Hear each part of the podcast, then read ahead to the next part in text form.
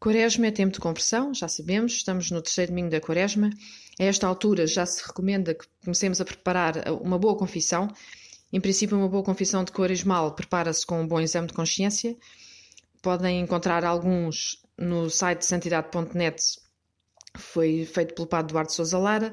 Um outro também, por um padre brasileiro, que é o padre Paulo Ricardo, também podem encontrar no site dele. Podem procurar no Google.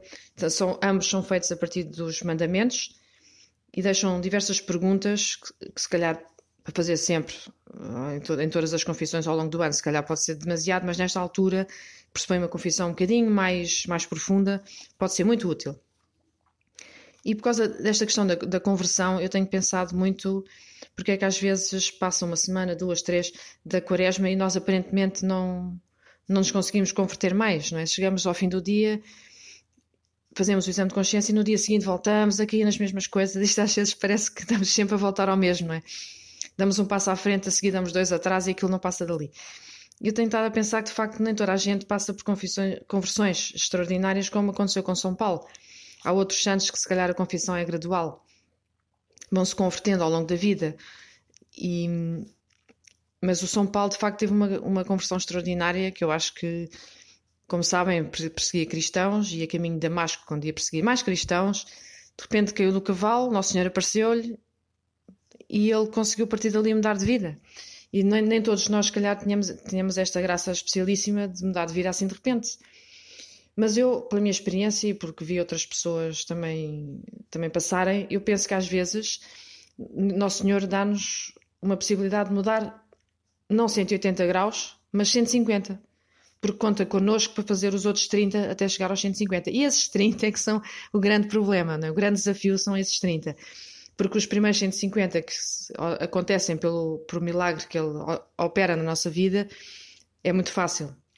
Se calhar conseguimos largar vícios difíceis, nunca mais nos metemos em, em coisas muito, muito mais na nossa vida, mas depois aqueles 30 que têm a ver com as coisas do dia a dia, aí é que está o problema, não é?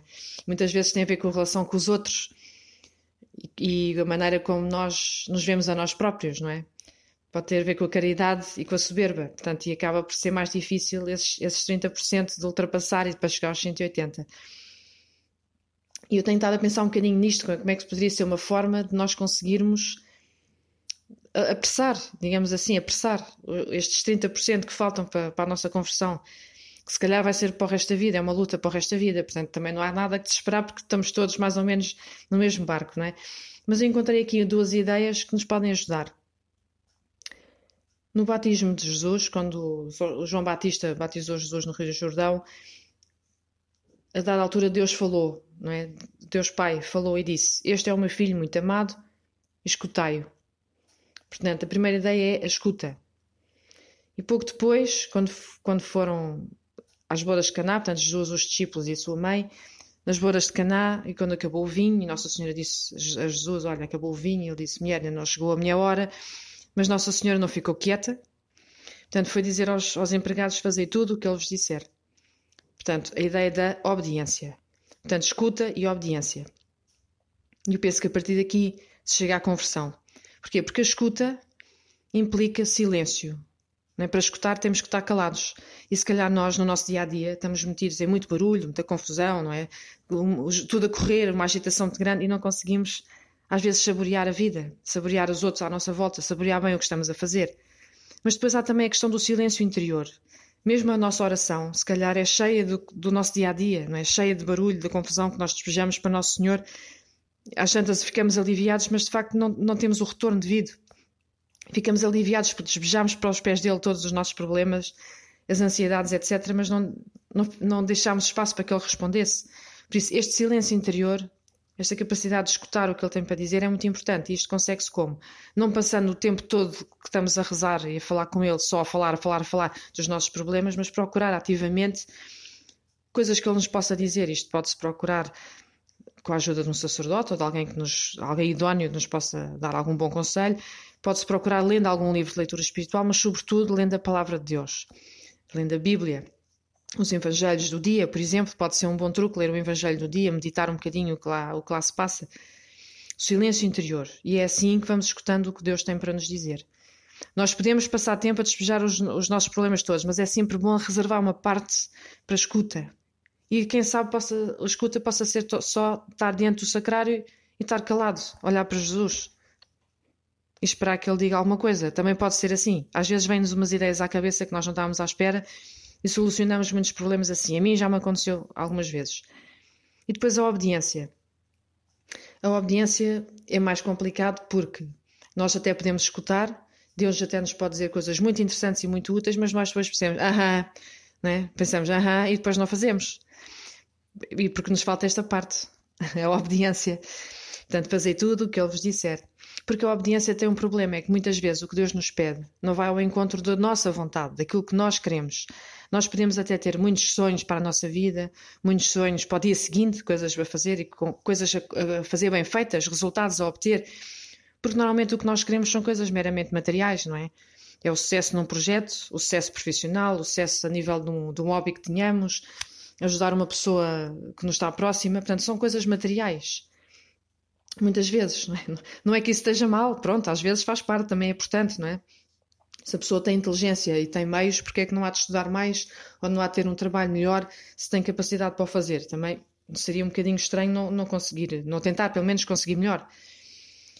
Mas aqui isto trata-se de uma coisa um bocadinho mais sobrenatural, portanto, é a obediência a Deus pressupõe a submissão da nossa vontade. Ou seja, nós podemos querer esses sucessos todos, mas estar disponíveis para que, se Deus não quiser, nós não nos vamos revoltar e afastar de Deus só porque Ele não quis, tipo meninos mimados. Estão a ver o género?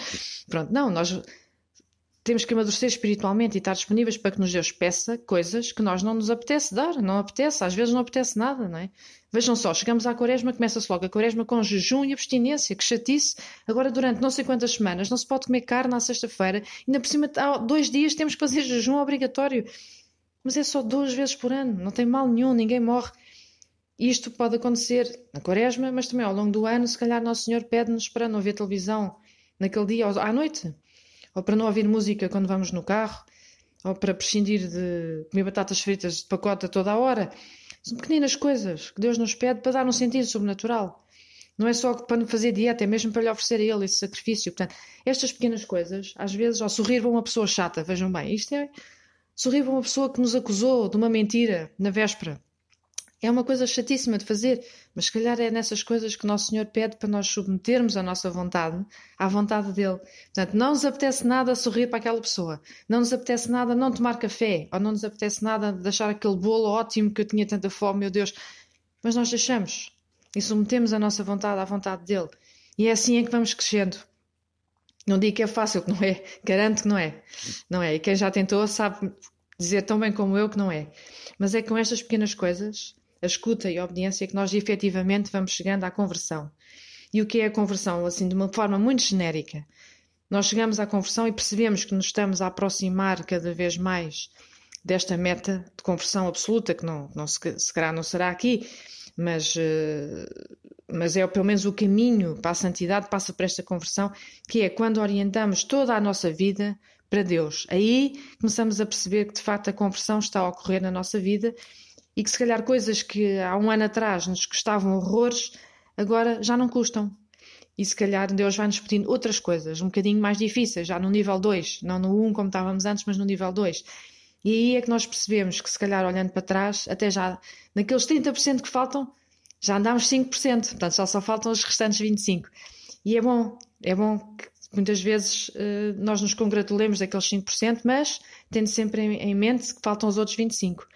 E, portanto, aquele processo, este de escuta e de obediência, escuta e obediência, vai-nos trabalhando para identificarmos tudo e orientarmos tudo e toda a nossa vida para Deus. E que se calhar no início vai custar mais, mas depois a dada altura isto começa a tornar-se um hábito, começa-se a enraizar e o processo já se faz de uma forma muito mais natural e com muito mais gosto. E nós vamos percebendo que o sofrimento é uma coisa boa, porque Jesus morreu na cruz por nós. Portanto, se Jesus era Deus e morreu na cruz por nós, se calhar, se nós não comermos batatas fritas uma vez, ou se tivermos que ir a pé em vez de ir de carro, noutra vez que calhe, não acontece nada. Pode custar, mas nós fazemos com um sorriso na cara, não é preciso comentar com toda a gente estamos a fazer aquele sacrifício. Não, ninguém precisa de saber, só Deus. É? E às vezes sabe Deus as coisas que, nos, que Ele nos pede e que nos custam tanto e que nós não falamos a ninguém, e um dia, quando chegarmos ao céu, vamos ter lá o mérito. É? Porque nós aqui temos, nós quando falamos em conversão, acho que fala-se da conversão que nós nos apercebemos, mas pode haver muito mais que só Nosso Senhor é que se apercebe e que sabe. Por isso, não desistir. Primeiro, escutar, silêncio interior, obedecer, fazer tudo o que Ele nos diz, submeter a nossa vontade à vontade de Deus e, por fim, conseguiremos este caminho de conversão em que vamos cada vez mais orientando toda a nossa vida para Deus. Que Deus nos abençoe, bendito seja Deus, uma boa quaresma.